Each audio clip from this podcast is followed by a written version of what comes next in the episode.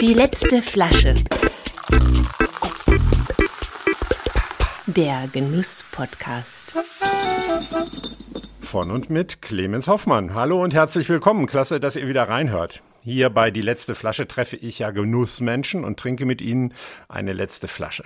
Eine, die im Weinregal schlicht vergessen wurde oder schon ewig auf den richtigen Moment wartet, geöffnet zu werden oder wo noch ein ganz kleiner Schluck drin ist.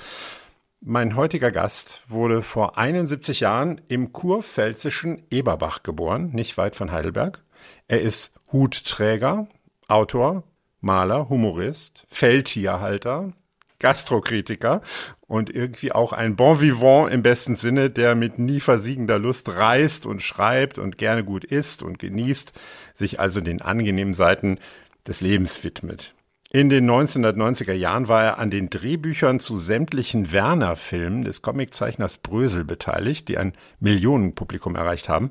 Heute schreibt er vor allem über Essen und Kunst, unter anderem in der Frankfurter Allgemeinen Sonntagszeitung, dem Berliner Tagesspiegel und dem kulinarischen Kulturmagazin Effilé. Und im Kulturradio vom RBB berichtet er jeden Freitagmorgen live von einem Restaurantbesuch, spricht also über Essen. Das machen wir jetzt auch gleich und zwar mit niemand Geringerem als dem unvergleichlichen Kritikator Thomas Platt. Herzlich willkommen, Thomas. Wie schön, dass du meine Einladung angenommen hast. Ich freue mich sehr. Guten Tag. Guten Tag. Hier bei Die letzte Flasche bringen ja die Gäste was zu trinken mit, sehr praktisch für den Gastgeber. Und zwar ja eine Flasche mit Erinnerungen oder besonderen Geschichten. Musstest du lange überlegen, was deine letzte Flasche sein könnte? Äh, nein, gar nicht. Äh, das kam daher, dass ich äh, die vorletzte Flasche äh, verschenkt habe, unlängst. Und äh, jetzt äh, sozusagen dann drauf gestoßen bin, dass ich jetzt nur noch eine habe. Also das, wirklich die letzte. Ja, und die ist ja auch noch, ich messe gerade mal, ja, ein Daumennagel hoch noch gefüllt. Stimmt, fast leer und durchsichtig. Ich bin gespannt. Was ist das? Das ist eine Flasche von Vittorio Capovilla. Das ist ein Destillateur, ein Revolutionär auch äh, des Obstbrandes in Italien. Das spielt eigentlich sonst dort keine Rolle, im Unterschied zur Schweiz, Österreich und Deutschland. Äh, und den habe ich, äh, weil er in der Heimat meiner Frau lebt, in Bassano del Grappa, vor vielleicht 40 Jahren kennengelernt. Und dann habe ich diese Brände zum ersten Mal also in einer Qualität erlebt, wie ich das bis dahin auch noch nicht kannte. Mein Vater hat immer mal ein Kirschwasser gehabt und das und das.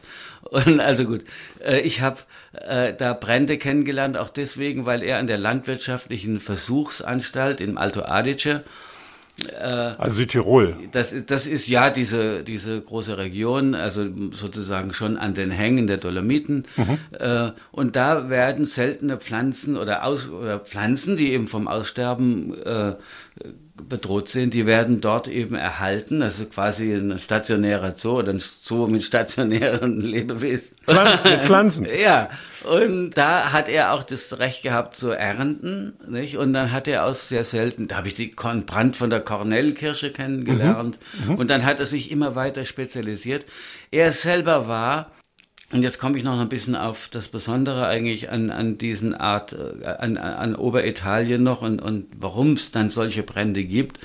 Äh, da, er war Rennmechaniker von Clay Regazzoni, der einmal sogar, glaube ich, die, äh, ein Schweizer, der die Grand Prix auch mal gewonnen hat, äh, und hat sich sehr stark mit Kellereitechnik deswegen auch beschäftigt, weil er es verkauft hat später.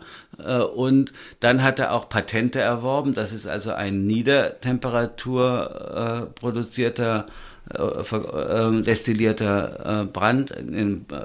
Das ist Pflaume. Und hat ja, sie reiht sich da ein eigentlich in die dieses diese Technikbegeisterung ja. in Oberitalien. Ja. Dieses Ferrari. Die, ja, genau. Das das ist ein. Mein Vater hat früher ähm, für unsere Firma Maschinen konstruieren lassen, gar nicht so weit weg vom Heimatort meiner Frau. Mhm. So dass ich, ich, hab, ich kannte die Landschaft. Was war das für eine Firma? Das war, da ging es um, äh, äh, das war eigentlich eine Rosshaarspinnerei, eine Haarzurichterei. Da ging es also in, der- in der Polster und in der Pinsel- Ja. und Besenhaarindustrie. Und da braucht man speziell, um diese feinen Haare irgendwie zusammenzuhalten, zu schlitzen, zu schleifen, zu anzuspitzen. Die werden stark bearbeitet. Feinmechanische man Maschinen, Feinmaschi- ja. Ganz genau. Ja. Und, und das lebt auch in diesem Ja. Krabbehaar fort. Sowas Technisches, ja, sowas so diese, tüftlich, diese, tüftlerisches. Begeisterung. Und Ja. dann hat er äh, nicht nur diesen äh, Brennblaser entwickelt, sondern er hat auch noch Reinigungsverfahren.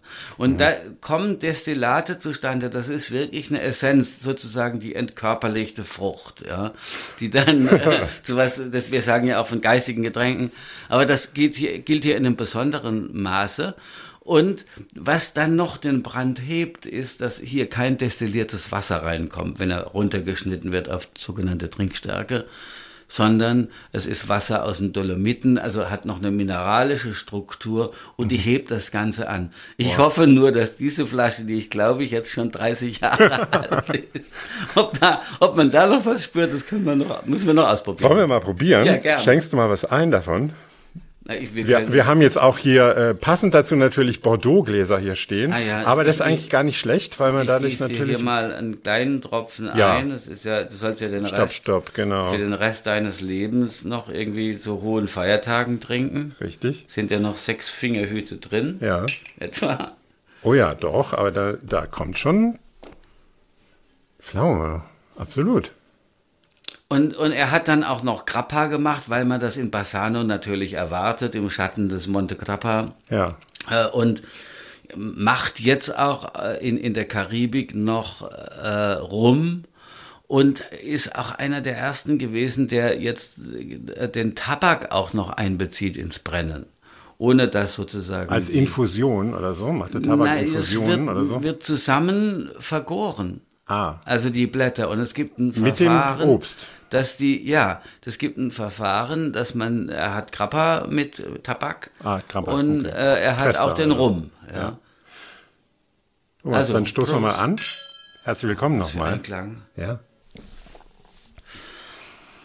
Ja, unglaublich weich, ne? Nix, was Ja. brennt. Das ist das, was mich daran fasziniert. Ich bin überhaupt Fast wie gar kein- Wasser. Also, Man kann, das habe ich schon gemacht mit dem Fahrrad dort. Man kann da, was weiß ich, ein Viertel Liter oder einen halben fast trinken. naja. Und man, ja, man ist natürlich dann schon hinüber irgendwo, ja. Ja. Aber auf eine ganz andere Art, als man das kennt von industriellen Spirituosen. Da ist nichts und, Wuseliges Und der auch. Das nächste alles, ja. Tag ist frei von brummendem Kopf. Also es gibt nur noch so einen Nachlauf von, von blühender Fantasie, was dann noch kommt. Ich habe es auch deswegen mitgebracht. Es ist auch meine letzte Flasche insofern, als ich ja schon davon getrunken habe, oder Freunde von mir natürlich auch, Gäste.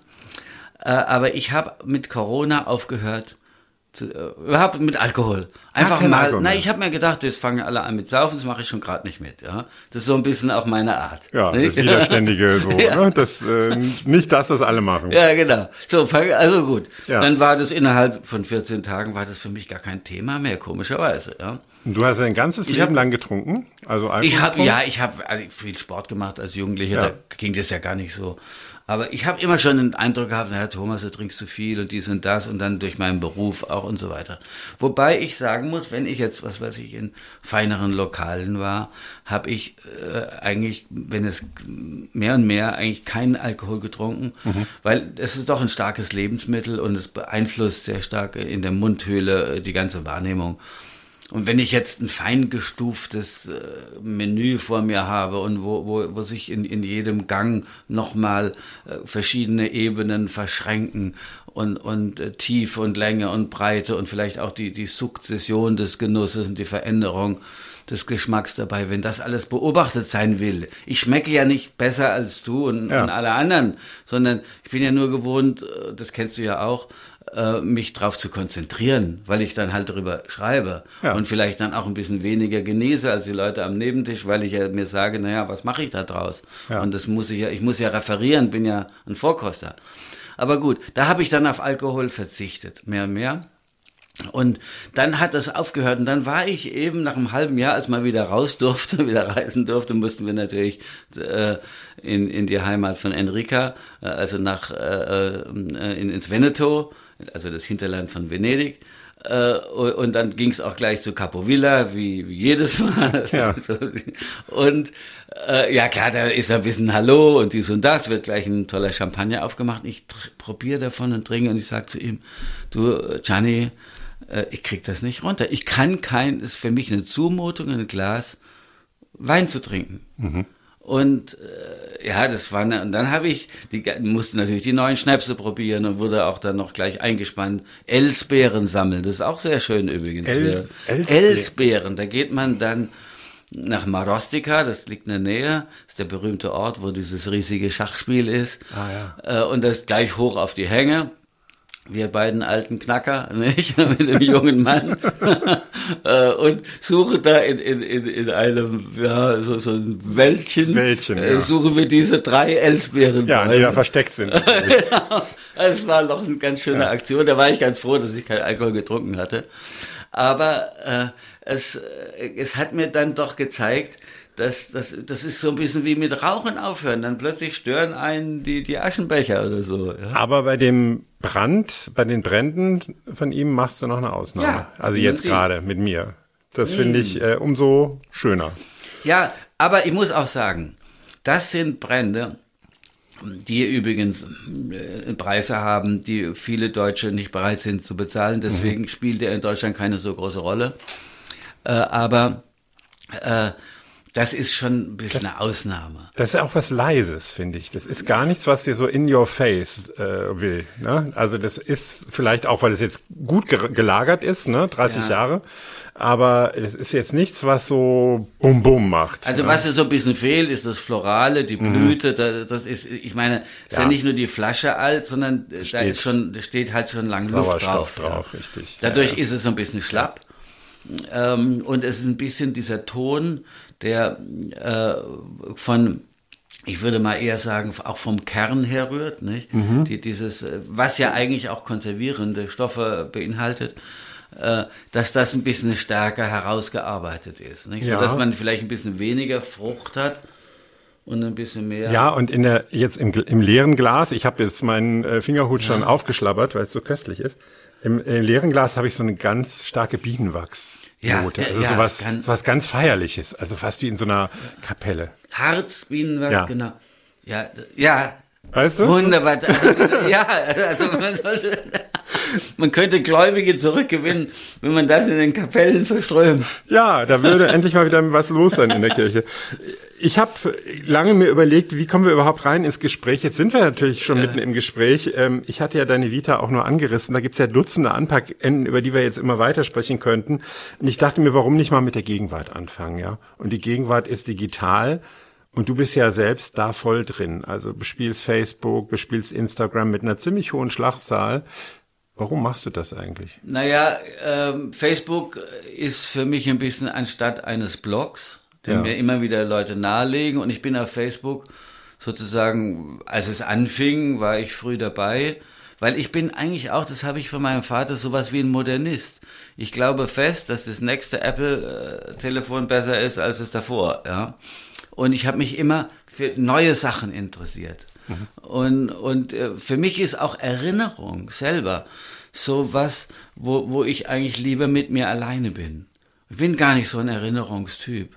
Und ähm, deswegen äh, habe ich dann halt da angefangen und dann war ich irgendwie mit der halben Gastronomie so nach und nach auch befreundet. Ja, die also, Blase, die man dann in so Anführungsstrichen, also ja. Facebook, ja. FB befreundet. Follower. Äh, und und hab und dann ist sozusagen meine Seite da irgendwie halt so ein Verteiler geworden für, ja, wo man mich lokalisiert und, und wo viele andere teilnehmen. Ich kündige halt dort meine ähm, Rundfunksendung an. Genau. Nicht? Da gibt, und da Naja, sagen wir mal, du forderst eindringlich zum Hören auf. Ja, Das ist schon nicht mehr eine Ankündigung. äh, hört massenhaft, heißt es manchmal. oder Obacht. Oder Ja, oder wer nicht gehört hat, kommt auf die Liste und so, ne? Also das soll man mal nicht von verschweigen, ne? Das ist ja, streng. Ja, da muss man äh, scharf sein. Ja, natürlich. Weil man muss ja Sonst geht man auch im Rauschen unter. Ganz genau. Naja, und, auf und dann gibt's mir noch die Möglichkeit, weil ich ja äh, schon vor Jahren dazu übergegangen bin, äh, die äh, Gerichte oder wichtige Gerichte zu zeichnen. Genau. Einmal, weil es mir riesen Spaß macht und ich schon immer zeichne. Ich bin ja auch hypermotorisch und habe als Kind immer das abgeleitet ins Zeichnen. So kam das mit der Kunst bei mir ganz natürlicherweise zustande. Und äh, dann habe ich die gezeichnet, auch deswegen, wenn ich am Mikrofon bin, so wie hier, da könnte ich jetzt schwer noch ein Konzept lesen und, Ja. und, und da was darf das nicht vergessen und das. Aber wenn ich eine Zeichnung sehe von einem Essen, das mir gefallen hat oder, oder über das ich spreche, dann weiß ich mit einem Mal, was ich sagen muss. So hat es angefangen. Ah ja, also das sind deine Notizen Das eigentlich. sind meine Zeit, die mache ich, das sind meine Notizen. Deshalb mal, du zeichnest ja auch mit dem Kugelschreiber. ja. Oft, ne? Also das ist ja keine Zeichnung, man denkt Zeichnung, da kommt der Bleistift oder irgendwie eine Kohle, Nee, ein Kohlestift. Du machst Kugelschreiber, ne? Ja, weil ich die Was du gerade hast. Ja, und inzwischen, ich habe ja hier zwei immer im, im, im T-Shirt stecken. Stimmt. Äh, den einen habe ich von Uri Buri und den anderen, den habe ich irgendwo geklaut äh, oder mitgenommen oder, oder ich weiß nicht. Und ich benutze aber immer schwarze Kulis. Okay. Und die sind gar nicht so häufig wie die blauen. Und aber ja, und da bin ich wirklich, da muss man aufpassen bei mir. Die nehme ich gerne mit, wenn ich einen schönen schwarzen sehe. Okay. Und es hat so, äh, ja, da, und die Zeichnungen selber, die kann ich dann halt auch auf Facebook veröffentlichen. Und auf Instagram mache ich aber eigentlich nur, also die Dinge, die ich gerade mache. Im Moment sind es Collagen und, und ein bisschen Zeichnung und ein bisschen äh, äh, auch Malerei. Aber das, das halte, das halte ich getrennt voneinander. Ja. Und ansonsten auf TikTok bin ich jetzt zwar irgendwie, glaube ich, doch, aber ich habe es noch nicht mich mit, mit beschäftigt. Okay, dann äh, lassen wir TikTok mal kurz weg, aber in den sozialen Medien können deine oder konnten deine Follower ja auch miterleben und mich hat das immer sehr gerührt und auch irgendwie auch erheitert, wie du regelmäßig für deinen Vater gekocht hast, der in einem Potsdamer Seniorenstift lebte und vor zwei Jahren mit 98 verstorben ist. Was aß dein Vater gerne? Naja, äh, Und wieso hast du da für ihn gekocht? naja, Hat er zu essen bekommen?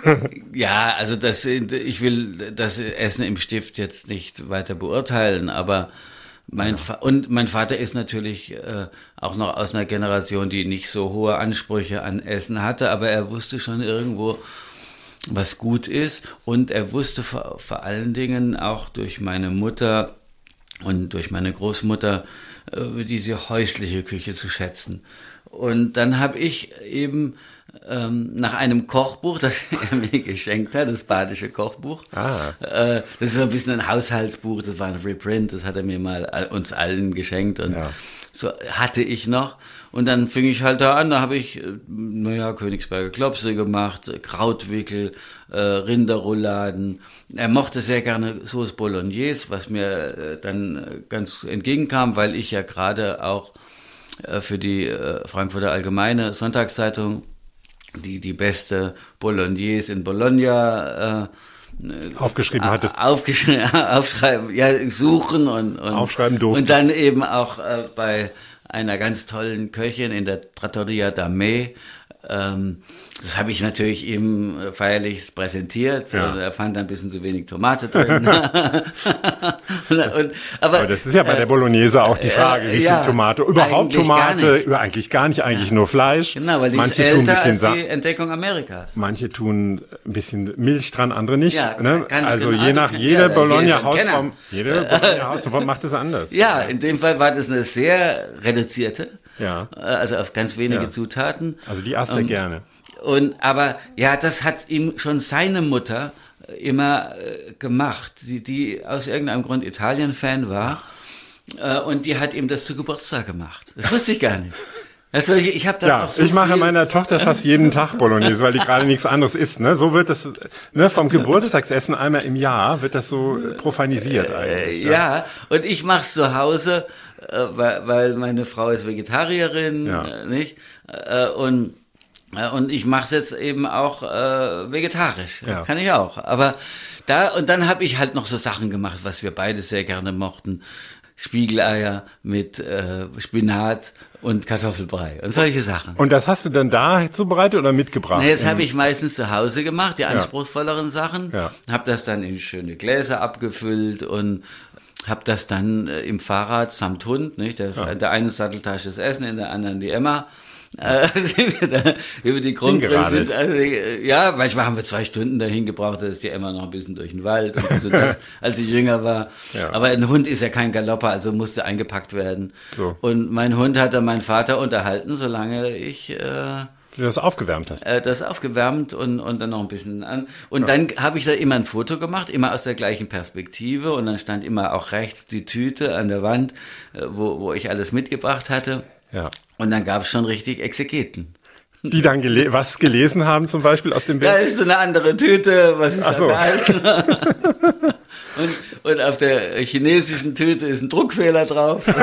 Ich. Ja, das, also ja, also mich hat das, wie gesagt, immer sehr äh, positiv berührt, weil ich das eine toll, äh, ich fand es sowieso eine tolle Idee. Ich habe auch mal für meine Mutter noch gekocht, äh, äh, zum, kurz nachdem sie 80 geworden war, mit ihr für deren Freundin, weil ich habe auch so gedacht, die Mütter, die haben ein das ganze Leben lang bekocht, ja. Und wann bekocht man eigentlich mal die Mütter, ne? Und das war irgendwas, da hat sie dann ewig noch auch von erzählt und ihre Freundin noch erzählt. Bei der Beerdigung haben mir das Freundinnen noch von ihr erzählt, dass sie sich daran noch erinnern. Das ist ähm, bei mir einfach auch so gewesen, weil ich immer ganz gerne in der Küche war als Ja. Kind und, und die ganzen Küchenarbeiten mitgemacht habe. Ich habe dann zum Beispiel, erinnere mich jetzt so, dass man hatte einen Schemel umgekehrt und dann hat man an die vier Pfosten, die vier Beine, wurde ein Tuch festgebunden und da wurde da äh, die Quitten äh, für das Gelee passiert und ich habe damit so eine, sehe ich mich noch, wie ich da mit dem, das da durchtreibe und ich war da immer gerne und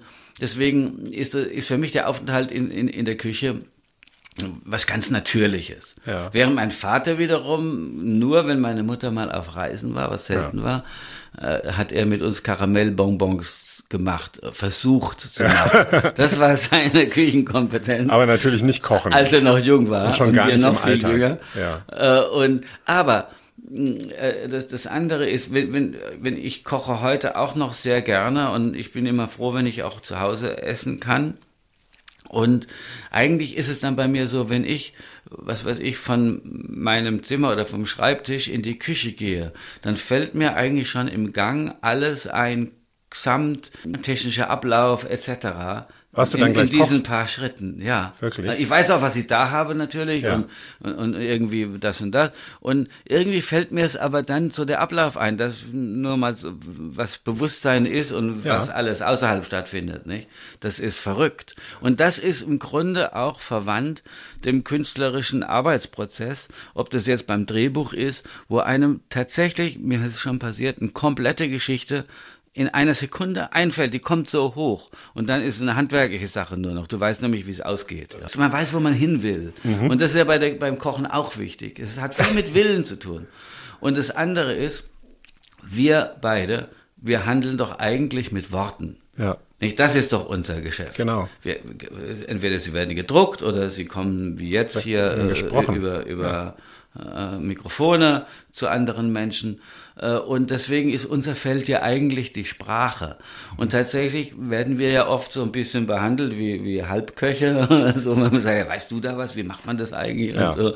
und tatsächlich haben wir ja beide auch viel Erfahrung durch unsere Arbeit und wir haben unzählige Küchen gesehen und wir merken uns Tricks äh, und so weiter.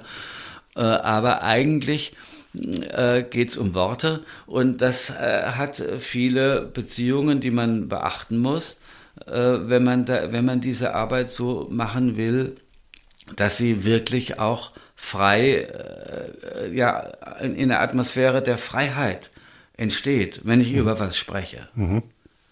Und das ist für mich, äh, war die Sprache halt auch deswegen immer mit im Zentrum meines Lebens, weil ich so gerne gelesen habe. Und das tue ich jeden Tag nach wie vor. Und äh, weil ich in, in der Literatur äh, sehr viel Kraft gefunden habe. Ich war ja ein schwieriges Kind und, und die Verhältnisse waren sicher auch nicht immer so schön in meinem Leben. dass sie mich hätten kurieren können. Und ich habe mich schon ein bisschen durchgekämpft. Ich meine, das mehr auch so in psychischer Hinsicht Ja, und, ja. und, und so. Und ähm, äh, deswegen war die Sprache auch für mich äh, immer so ein Feld, wo ich mich ein bisschen sicherer gefühlt habe als auf anderen Gebieten. Im Fußball vielleicht auch noch und Tischtennis oder so. Aber sonst war, war ich irgendwie, kam ich mir oft vor wie ein Fremder, egal wo ich war.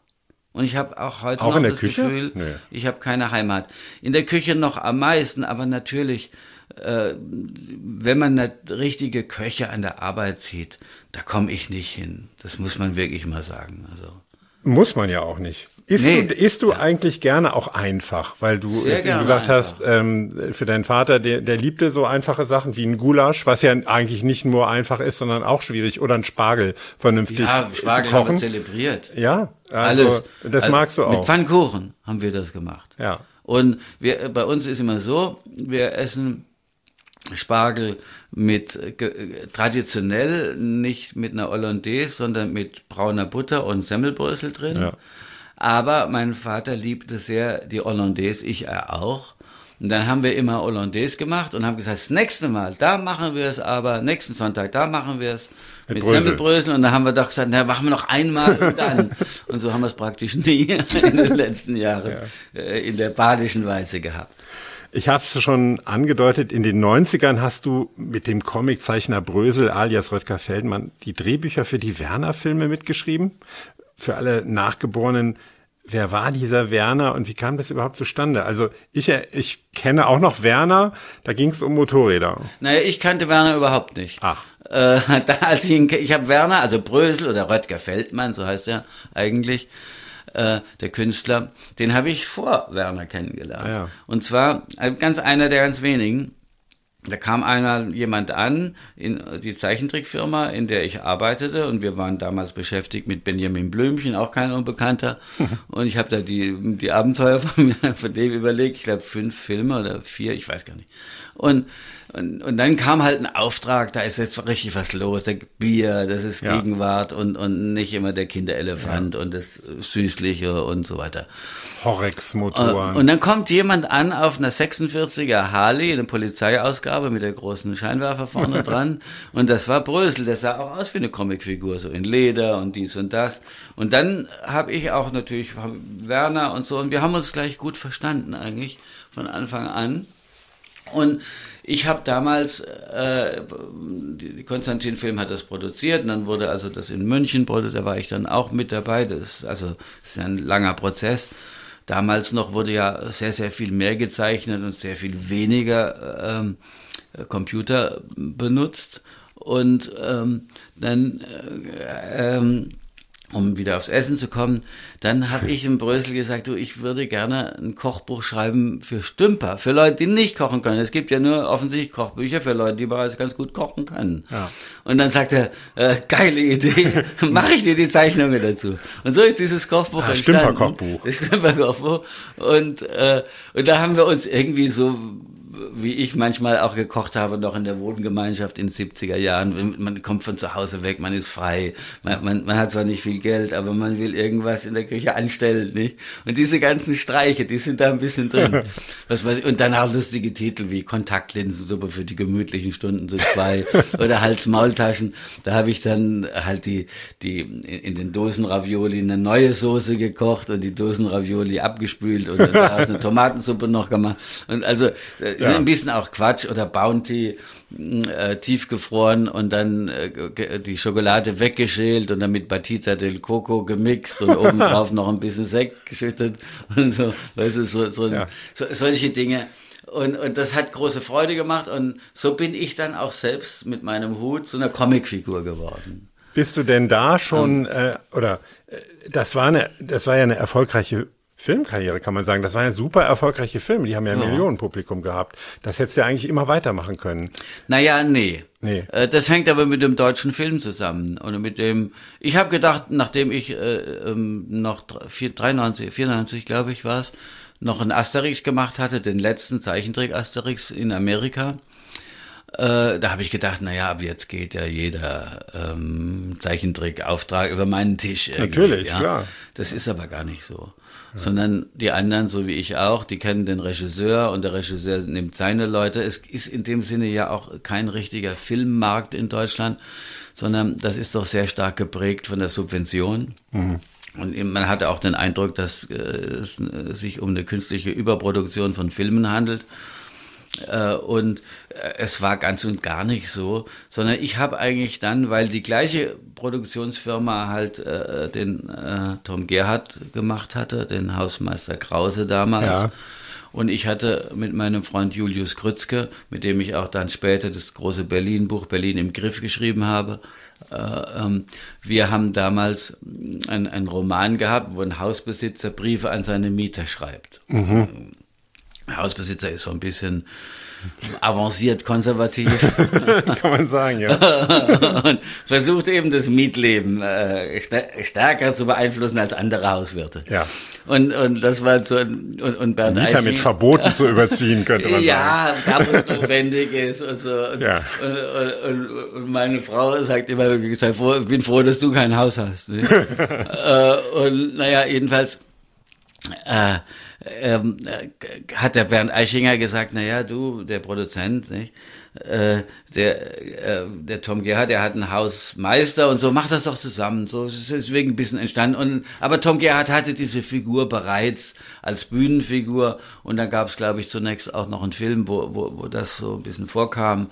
Und dann äh, haben Julius und ich damals die, die, den Piloten geschrieben und, und einfach mitten in der Serie. So blieb das. Und ich, ich glaube, es ist durchaus möglich, dass dies nochmal weitergeht. Es gibt bereits, also äh, ich habe bereits an Exposés mit Tom Gerhardt gearbeitet. Mhm. Äh, also wir wüssten zumindest, wie es weitergeht. Aber es ist ja immer eine Finanzierungssache und wer weiß, ob das Publikum ja. das noch annimmt heute. Ich vermute ja, aber äh, ich bin nicht mehr so ungeduldig, sondern ich habe genug zu tun. Ja, nämlich über Essen schreiben unter anderem. Wie kam das mit dem über Essen schreiben in dein, in ja. dein eh schon volles Leben rein? Naja, wir waren immer, damals in dieser Filmzeit sind wir immer abends ausgegangen. Es waren ja Zeichner aus aller Welt da, viele Disney-Leute. Das war ja plötzlich ein riesen Horizont in diesem Berlin. Und dann habe ich damals äh, ein kleines Buch gemacht äh, aus unseren, man könnte fast sagen, Kneipenbesuch und Restaurantbesuchen, weil das war damals, waren Spesen kein Problem. Das war, wurde bezahlt. Ja. ja. ja Teil der Produktionskosten. Ja. Und ich habe einfach ne, mal eine Idee gehabt, ich, lass uns jeden Abend woanders hingehen. Mhm. Und da waren wir Luxemburg, weiß ich noch damals, mhm. der, die waren gar nicht in der, und und bei Bamberger Reiter und bei Rockendorf. Die und ersten wir, Adressen des alten Westberlin, ja. sagen, ne? Wir, wir waren in, in, im, im Diener natürlich häufig, da haben wir viele Ideen gehabt. Natürlich auch Paris Bar, wir waren Florian, wir waren aber auch in, in, in der Henne in Kreuzberg und, und in, in Kaschemmen aller Arten. Dann ja. ging ja auch noch die Mauer auf und dann ging, und ich hatte das, glaube ich, das erste Mal 87 daraus ein kleines Buch gemacht. Immer nur zwei, drei äh, Zeilen mhm. pro äh, Eintrag äh, und das hieß der geheime Berlin-Verführer. Mhm. Und wenn man ein Buch hat in Deutschland, wenn man, da steht dein Name auf einem Buch, dann bist du ein anderer Mensch, dann bist du was Neues. Dann bist du, gehörst du, dann bist du praktisch ein Doktor. Ne? Ja. Jedenfalls man, damals war das so. Wie man Österreicher Doktor ist. Ja. ja. Und der Magister. Damals war das so. Ja, ich, Magister bin ich ja. ja. Äh, aber äh, da war ich mehr plötzlich. Ja. Und dann wird man interviewt und dann dies und das und ja. so. Ja, und dann sagt der Verleger, äh, kannst du nicht nochmal neue Auflage machen und so. Und so, ich glaube, drei, vier habe ich gemacht. So kam das zustande, das Schreiben. Das waren aber nur so flapsige Bemerkungen. Ja. Ich musste das Schreiben richtig lernen. Mhm. Und dann habe ich aber Glück gehabt, dann habe ich äh, damals als 1990 eben oder Anfang der 90er Jahre, die Mauer war natürlich schon auf, äh, und dann kam Erich Böhme nach Berlin und hat die, die Berliner Zeitung mhm. äh, zur Washington Post von Deutschland machen wollen. Ja. Und dann bin ich einfach zu ihm hin. Das erste Mal, wo ich mich vorgedrängelt habe und habe gesagt, Herr Böhme, Sie brauchen auch eine Restaurantkritik, so wie der Tagesspiegel, habe ich hier mitgebracht. Hier der Kollege Matthias, der macht das ganz ausgezeichnet. Und das brauchen Sie aber jetzt auch. Ja. Und die machen es ohne Foto, machen wir es mit. Also, ja. Am nächsten Tag habe ich den Vertrag gehabt. Äh, paradiesisch. Verrückt, oder? Verrückt. Und da habe ich für die Berliner Zeitung, habe ich dann eine Weile, bis dann so eine Sparwelle kam und eine Übernahme, ich weiß nicht, ich glaube, Gruner und Jahr hat das dann verkauft und so. Ja. Und dann sagte eben, besagt der Bernd Mattis, den ich heute noch sehr, sehr schätze und den ich immer noch als Mentor äh, betrachte, äh, als ich da rausflog, sagte der zu mir, äh, ja, kommen Sie doch zu mir. Und dann sage ich, ja, was ist denn da gefragt? Ja, ja. Restaurantkritik geht natürlich nicht, das mache ich und die Elisabeth Binder damals noch, ich glaube heute auch noch.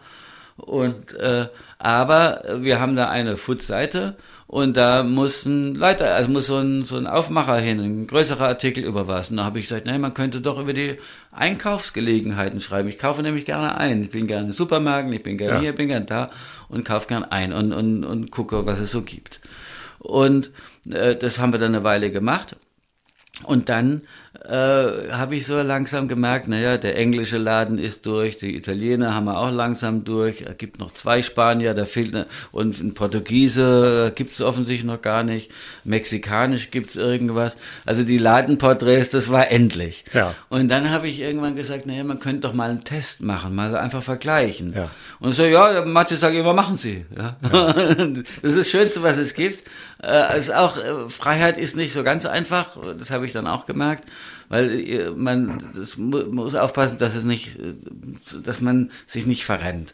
Äh, du, ich, ich wollte das mal kurz sagen, für die, die den Berliner Tagesspiegel jetzt nicht regelmäßig in die Hand kriegen oder online sich das angucken. Du machst also den Feinkosttest. Also du stellst dir quasi eine Jury zusammen, erweiterter Freundeskreis, würde ich mal sagen. Ja, am Oder? Anfang jetzt mehr eigentlich professioneller, Ja. aber nach wie vor beides. Beides. Wir machen es immer in einem Restaurant. Mhm. Das vielleicht zuletzt jetzt äh, ist gerade raus Hot Sauce, also die die Chili-Soßen Sriracha. habt ihr probiert. Die haben wir dann bei der Annabelas Kitchen gemacht, ein wundervolles Restaurant, an dem Ja. ich viel zu lange vorbeigegangen bin. Ja.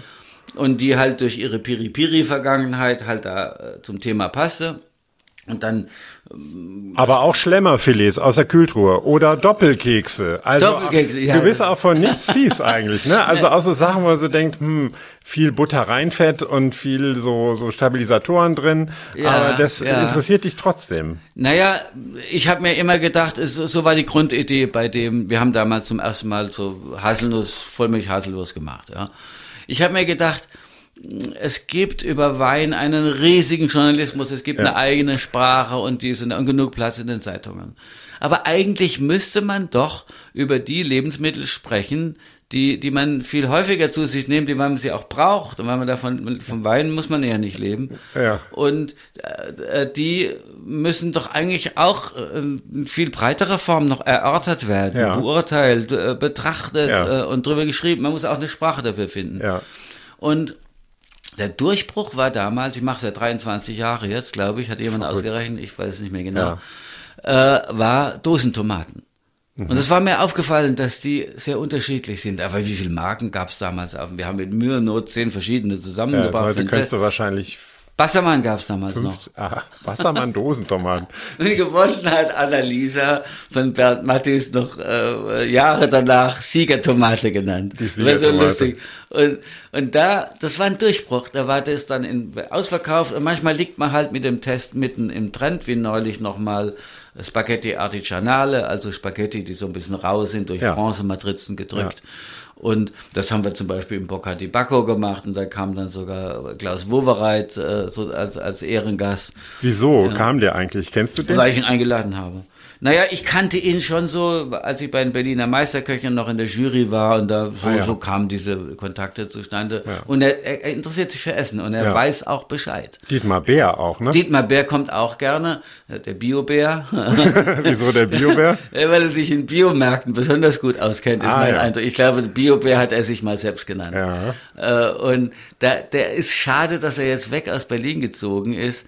Weil der, der ha- hat auch immer treffende und sehr lustige Bemerkungen. Also der fehlt mir. Also du machst es dann auch so, dass du quasi alle mal reden lässt oder so ihr so vor euch hinredet oder wie oder fragst Also du ich ab halte oder den Flohzirkus vielleicht zusammen mit Hilfe Ja. von Julius Grützke, der auch da von Anfang an dabei war. Und ich protokolliere. Aber ich muss natürlich, je, je nachdem, es gibt Leute, die können sich ganz toll ausdrücken äh, und, und, und sind eine große Hilfe äh, und andere, denen muss man es ein bisschen aus der Nase ziehen. Manchmal ergibt sich, manchmal ist das Thema zäh. Ja. Nicht? Manchmal ist es auch. BC hattet ihr neulich zum Ja, Thema C. das Das, fand ich sehr schön, die Formulierung. Wie habt ihr noch gesagt? Der Stuck des Konditors? Oder so? Oder des sowas, ja. Bäckers. Der Stuck des Bäckers. Ja. Ja, genau. Das haben wir mit Christiane Kegelmann gemacht in ihrem neuen Restaurant Pars in der Gröllmannstraße. Ja. Das war sehr schön, war eine ganz kleine Runde. Ja. Manchmal sind ja 20 Leute da, da waren wir, glaube Bei ich. BC war nicht so viele interessiert. Nee, ich weiß es nicht, warum. Wobei BC ist unterschätzt. Also ich finde so in Eat and Mess Ja. passt das super Ja, rein. das Oder auch erwähnt, in so, genau. so in so ähm, halbgefrorenes kann man das untermischen, so mit äh, Maracuja und ein bisschen Sahne und so irre Hat gut. auch wieder mit meinem Vater zu tun. Der hatte gerne das gegessen.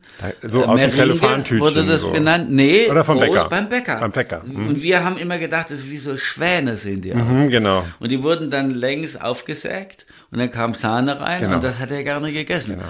Könnte man auch noch Erdbeeren reinlegen. Ja, so, d- d- wir hatten ja nichts. Nee, hattet ja nichts. aber nein, aber es war äh, ein ähm, Ja, aber das, ein Test, der ja. jetzt nicht so einge ich vermute Nee. mal, ich habe gar nicht gefragt, wie, wie, wie die Klickzahlen dann, das wird ja inzwischen gemessen Ja, und so. Äh, Aber darum geht es ja eigentlich beim, also für mich als Leser ist ja viel, also mir geht's ja gar nicht darum, wer ist, hat da gewonnen, sondern wie schreibt ihr darüber? Also ich lese das viel lieber, also ich lese das als, als, äh, als ein Feuilleton. Weißt ja, du, höre so. ich öfter. Ja. ist das so gedacht, oder Aber nicht? naja, äh, es, es gibt merkwürdige Reaktionen drauf. Also Also mich wundert es jedenfalls nicht, dass der Industrie-BC nicht so gut ist wie der vom Bäcker. Also ja, natürlich überrascht nicht. mich jetzt nicht. Und, und ich jetzt habe jetzt schon öfter die sogenannten Enttäuschungen, die habe ich früher häufiger besprochen. Jetzt lasse ich, mache ich ein Beispiel und dann sage ich ja, die anderen, das Waren ist auch besser. nicht so doller. Ja. Das habe ich jetzt bei Hot Sauce gemacht. Als nächstes kommt Pesto dran, da wird es ähnlich sein. Fertige Pesto so. Fertige Pesto und da gibt's tatsächlich welche, die nicht, die frisch schmecken. Das ist ja ganz schwierig, was Frisches. Ich finde, die schmecken immer nach Essig. Schmecken Und, das, und es gibt welche ohne Säure. Geschmack Ah, drin. okay. Die gibt es, aber das verrate ich jetzt noch Nee, nicht. natürlich nicht. Müsst ihr Tagesspiegel lesen. Musst du das dann alles einkaufen auch? Ist das Ja, dann kaufe deine, alles deine ein. Einkaufslust Kauf fast dabei? alles ein. Und das, und das mache ich alles mit dem Fahrrad. Okay. Manchmal kriege ich noch Hilfe und dann manchmal, also der Ralf Boos von Boosfood, der schickt mir dann mal, der fragt Ja. mal, was hast du da, hast du, bist du da gut aufgestellt, wie sieht's da aus und so, Ja. ja. Und dann gibt's so zwei, drei andere, hier das Centro Italia, das kann ich auch nicht übersehen bei vielen, äh, Ja, aber du willst es ja auch wahrscheinlich nicht ver verfälschen. Du willst ja so einkaufen wie die, wie der Leser in Frankfurt von der FAZ oder in, in ne, wie, wie jemand im, auf dem Land, im Edeka oder im Kaufland. Äh, Ja, wenn ich für die FAZ mache, muss ich ja schon Rücksicht nehmen drauf, dass das auch irgendwo Da- in, in Ratingen gibt. Ja, nicht? zum Das kein Beispiel. Mensch kennt. ja, ja, ja. meine Heimatstadt, Entschuldigung. Und, oder in, in, in, in Wiesbaden-Biebrich oder was oder Eberbach, Ja. meine Heimatstadt. Genau. Und deswegen, äh, da, äh, Muss ist- auch sowas dabei ist sein, wie Balsen ja. oder wie. Ja, natürlich. Äh, ja. Und, und ich muss auch immer dran denken, was weiß ich, wenn man jetzt Panettone macht, da kann ich, hier in Berlin, da gibt's äh, vier Italiener, die machen vorzügliche Panettones, natürlich. ja, Aber das selber. ist auch Berlin, ja. ne? Ja, und das kann ich natürlich, wenn die das nicht verschicken, kann ich jetzt, im, kann ich ja jetzt verraten, wir machen Weihnachten in der FAZ Panettone, also wird im Anfang Dezember, Ende November erscheinen. Ja. Und da muss ich natürlich dann gucken, ja. Und dann darf ich dann auch, wenn die versenden, darf ich einen Italiener in Hamburg nicht vergessen oder Ja. vielleicht in Sindelfingen. Ja, natürlich. Der, und so. Das ist gar nicht so einfach. Also Aber für die FAZ machst ist du das auch, ne? Für die ja, FAZ am natürlich. Sonntag. Ja, Genau. da mache ich es vielleicht vier, fünf Mal im Jahr, Ja. weil äh, das ist, äh, ja, da ist natürlich bundesweit, die haben, da ist das Themenfeld natürlich viel größer. Und hier in Berlin ist es ja ähm, eine Art Institution.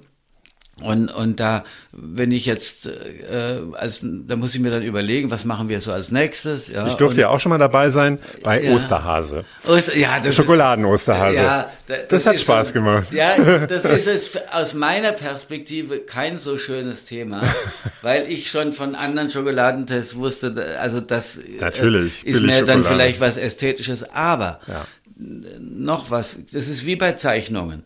Wenn das Essen nicht so besonders gut ist, sind die Zeichnungen besser. Nicht? Ja. Weil ich habe mehr Zeit, Ja. ich, ich äh, verliere die Lust am Essen, Ja. äh, Zeit- wird, wird es ausführlicher. Okay, also wenn die Zeichnung hingehuddelt ist, hat's gut geschmeckt. Ja, ja Verstehe. genau. Und, und andererseits ist es auch so, wenn ich jetzt so ein Thema habe, ja, wo man jetzt kulinarisch nicht so richtig was rausholt, also wo es nicht, wo die sagen, Moment, guck mal, schmeckt da hier noch mal, guck mal, ist da nicht noch so ein Kaffeeton, Ja. der, der, schwebt eher oder der ist verdeckt von dem und so, sondern wenn du sagst, naja, vor allen Dingen ist es doch sehr, sehr süß Oder versalzen. und, und, und Kakao ist äh, hier ein Färbemittel und, und so ist es in den meisten Fällen, dann muss ich halt versuchen, das sprachlich aufzufangen Mhm. und das noch ein bisschen aufzupumpen, das Thema. Und dann ein bisschen Ja. wird's ein, mehr ein, eine Betrachtung über auch die Ästhetik des Osterhasen. Ich glaube, so war es. So war es auch, ja. genau, über die Form, genau, richtig, ja. Jetzt haben wir schon zwei Zeitungen erwähnt, das erwähnen wir auch noch die dritte, das, das Effilé. Äh, für die hast du ja kurz vor seinem Tod 2016 noch den berühmten Restaurantkritiker Wolfram Siebeck getroffen und darüber eine große Geschichte geschrieben. Was ist dir von diesem Treffen am stärksten in Erinnerung geblieben? Ja, einmal die Begrüßung. Äh, Das war ja, äh, äh, ist ja ein kleiner Ort, Malberg, in der Nähe von Freiburg. Da wohnte der auf einem Schloss Ja, also das. oder einer Burg. Ja, so eine Burgschloss, ja. Burgschloss. Äh, so ein bisschen, ja, mit so, so Wohnungen da ausgebaut, aber tatsächlich auf der Außenmauer dann. Und man konnte so balkonartig äh, so vorgehen auf so einen Söller. Nicht? Begrüßung. Und, und, und da erinnere ich mich natürlich noch sehr dran, wie wir da auf dem, in der Abendsonne da draußen waren. Da gibt's auch ein schönes Foto von uns. Und, und nochmal, äh, wir haben ja meistens mh, gesprochen über, über Literatur. Wir waren beide große An Freunde von, von Evelyn Waugh, der das berühmte Buch äh, Wiedersehen mit Brideshead geschrieben hat. Und, äh, äh, und so weiter. Er, er liebte ja die englischen Humoristen und äh, auch Ford, Maddox Ford und solche Leute. Und, äh, und aber äh, als ich ankam, war unten, ich kam mit Emma an, die war damals noch sehr jung, relativ jung, und war unten so ein Blechhund und davor war ein Napf äh, und da stand Dogs Welcome und der Ah. war auch schon gefüllt. Also mein Hund ist erstmal un- und unten ist man so ein bisschen reingekommen, da war es noch so gepflastert und dann er hat dann oben im wunderschön eingerichtet in so einer langgestreckten Wohnung gewohnt. Der am wenigsten wirtliche Teil übrigens war die Küche, die war sehr chrom, Plastik und sonst war alles liebevoll von Barbara, seiner Frau, eingerichtet. Fast so in verschiedenen Stilen. Und äh, dann erinnere ich mich noch am meisten dran, wie mein Hund und er in den Tiefen des Sofas sich verlieren. Und Ah, ja. was so, oh, äh, Und die gleich- Sofas so zuklappen über den ja, Leuten, genau, so, ja. wenn man sich so reinsetzt. Und, und, äh, äh, und Emma mit ihrem Sinn für Hierarchie natürlich gleich beim Chef. Äh, Ja, du warst Ja, abgeschrieben. naja, ja. Ja.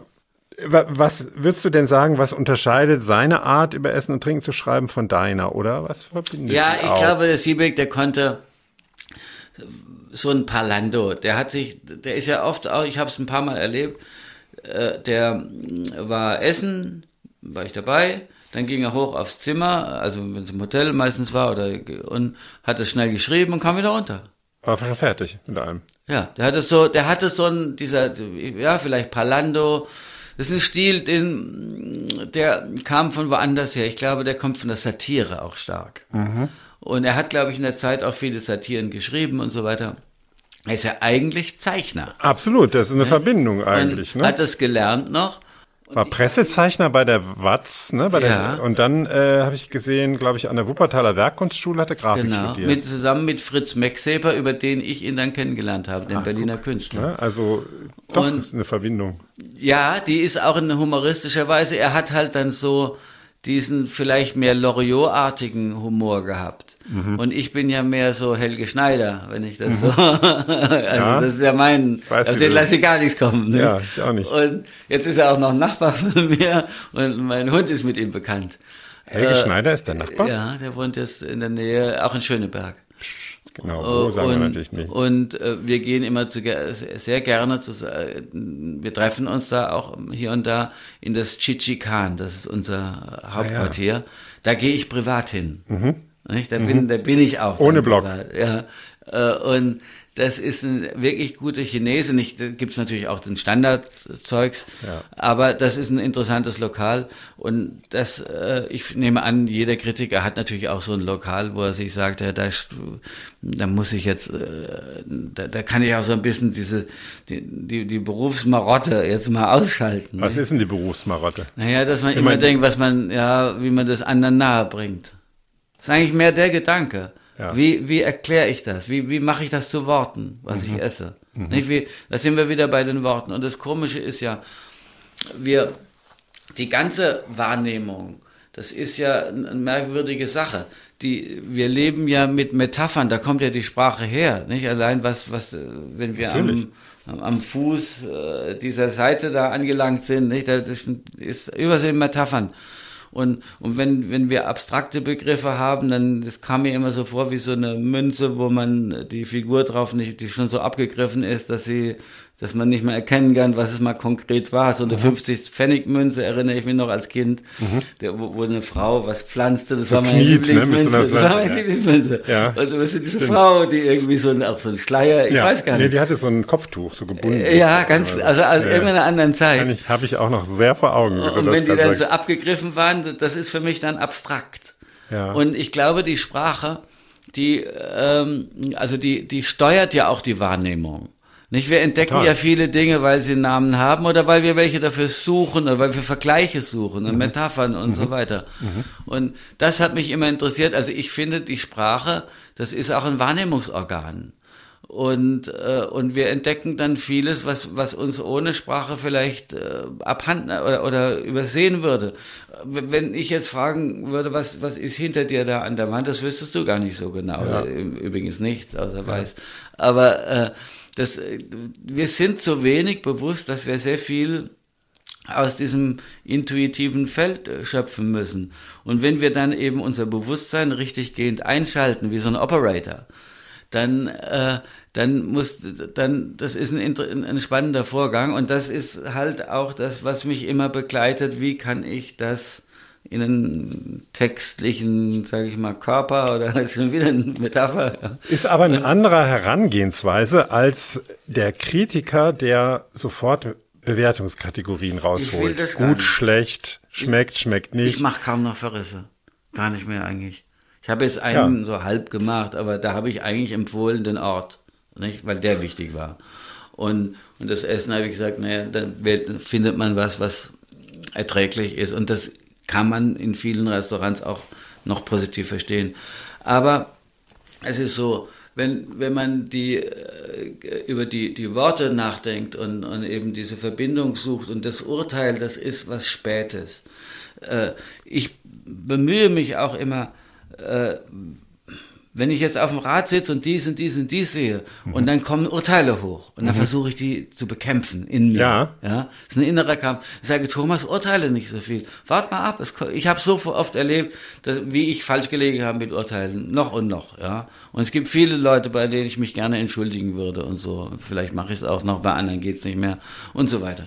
Deine Art, über das Essen zu schreiben, ist ja auch, ähm, Ich versuche da wegzukommen von dem, vom schnellen Urteil. Ja. Alle mal im Gespräch ist was anderes. Ja. Da spielerisch hin und her geht. klar, man muss Aber ja. wenn ich, wenn es gedruckt erscheint oder wenn ich sozusagen hier bin jetzt vor der Kamera, Kamera sage ich schon, also äh, an dem Mikrofon. vor, vor, vor der, vor der äh, Stimmenkamera, dann, dann, ja, dann, dann muss das anders sein.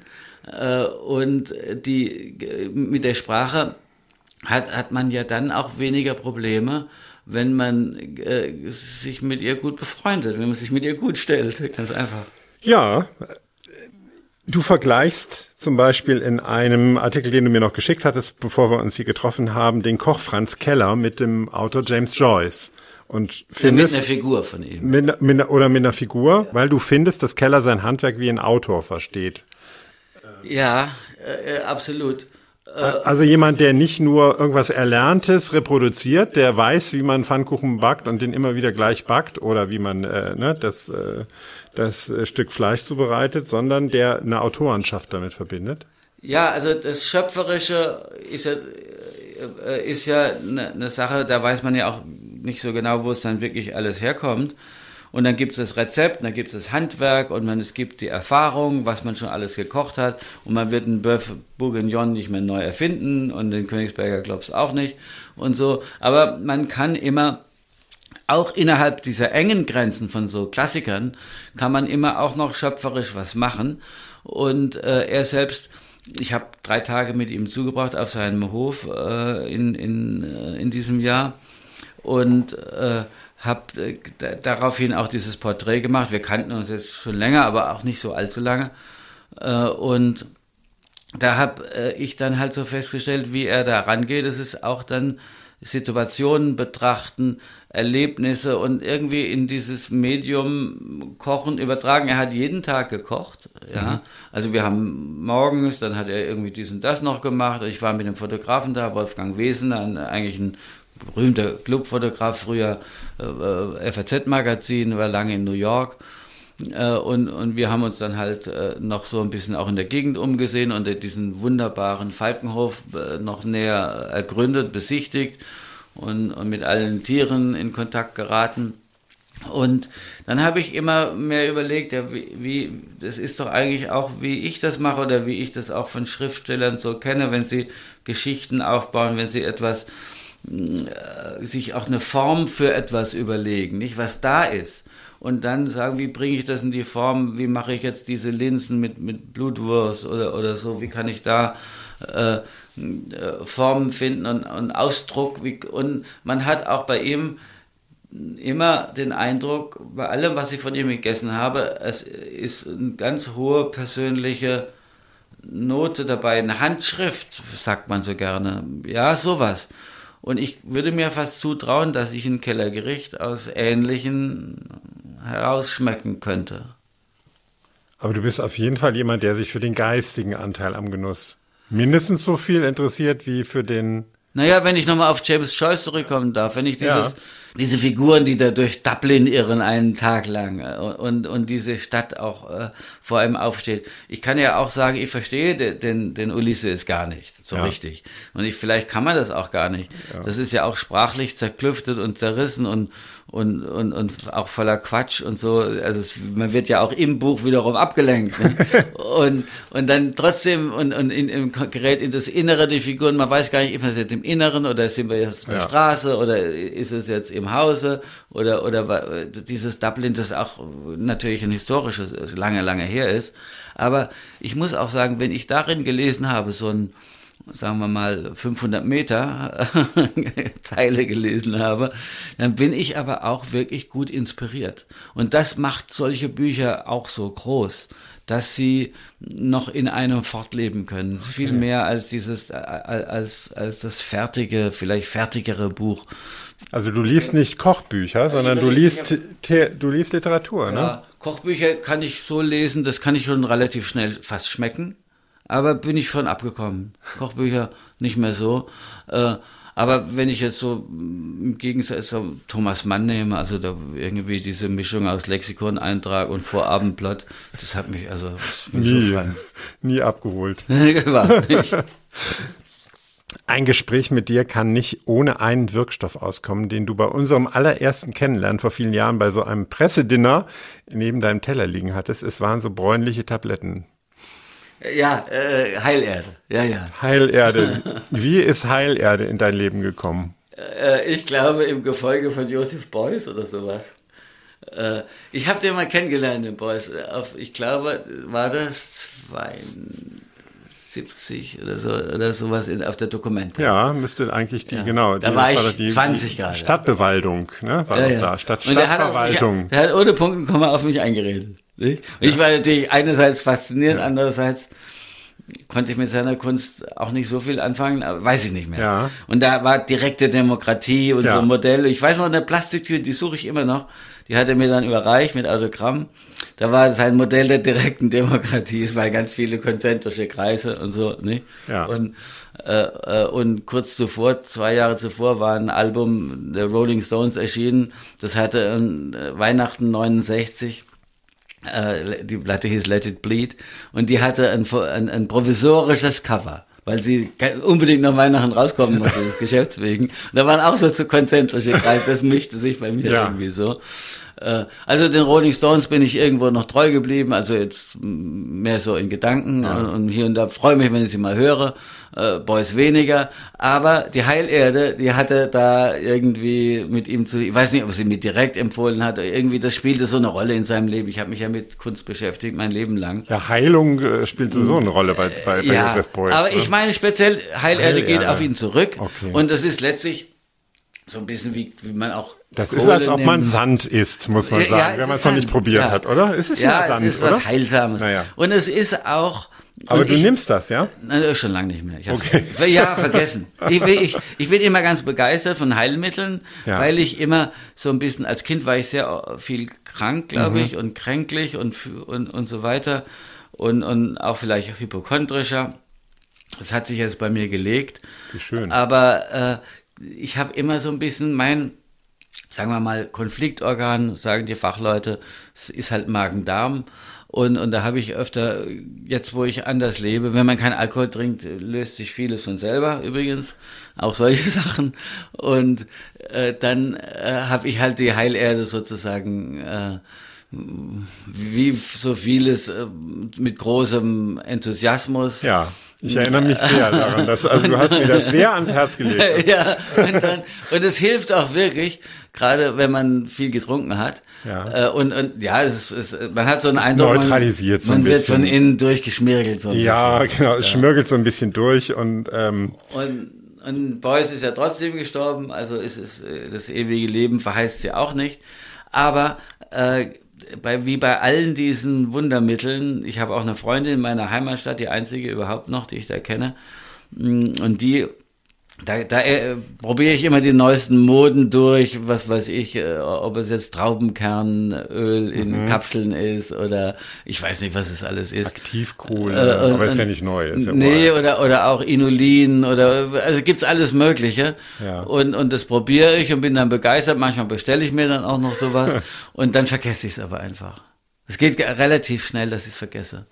Aber äh, es gibt noch einen ernsten Hintergrund. Es ist natürlich so, die, das Essen hat auch mit Leiden zu tun, nicht? Und das spüren wir schon am Hunger, nicht? Dass, wie der sich melden kann und wie vehement der sein kann und wie stark wir auch dann äh, Sklave unseres Körpers sind. Und wenn man solche Sachen, also auch bittere Medizin und sowas, ich finde, das gehört, ist ja auch etwas, was man zu sich nimmt. Und ist auch ein, im, im erweiterten Sinn auch ein Lebensmittel, nicht? Auch und ich finde, dem muss man auch begegnen, in, wenn man so einen Beruf, wenn man sich schon äh, um das schriftstellerisch kümmert, äh, was man sich einverleibt. Das gehört dazu. Und früher, ich weiß auch noch, ich habe mal, glaube ich, war das ein Ethiker oder irgendwie so ein Großvertriebsmensch, also Lebensmitteleinkäufer, ich glaube, da habe ich mal ein Interview gemacht. Der riet mir damals Knoblauch äh, Zehen grob zu hacken, sagen wir mal Vierteln oder Achteln, also wie Tabletten, und dann mit Rotwein schlucken. Und das habe ich eine Zeit lang gemacht und ich glaube, ich habe da vielen Menschen, äh, vielen Nasen Unrecht getan. und, aber der hat das so als Allheil und ich natürlich, ja super. Nun hat alle Not ein Ende. Nicht? Das denkt man jedes Mal und dann fängt es irgendwo wieder an zu zwicken. So ist das Leben. Vielen Dank, lieber Thomas. Es war ein Genuss und großer Spaß, mit dir zu philosophieren. Wir haben zusammen ein paar Tropfen Pflaumenbrand aus Italien probiert. Sagst du nochmal den Hersteller? Der heißt Vittorio Capovilla Distillati di Brugne Selvatice, also wilde äh, Wildpflaume. Wildpflaume. Und ähm, die Capovilla äh, Firma sitzt in Rosa bei äh, Bassano del Grappa und das sind Brände, aber zum Beispiel Grafensteiner Apfel, Destillate, die bringen Aromen hervor. Da müsste man doch eigentlich einen Container Äpfel essen oder sowas. Das kannst du verdichten auf eine Flasche. Und das finde ich das Besondere an diesen Flaschen. Dabei belassen wir es. Ihr wollt mir Feedback mailen, Gäste vorschlagen oder ihr wollt mir eure letzten Flaschen zeigen, sehr gerne. Auf meinem Instagram-Account clemens-hoffmann. Die genaue Adresse findet ihr auch nochmal in den Show Notes. Und wie immer, wenn es euch gefallen hat, erzählt es gerne weiter und abonniert den Podcast. Das war's für heute. Bis zur nächsten Folge in zwei Wochen.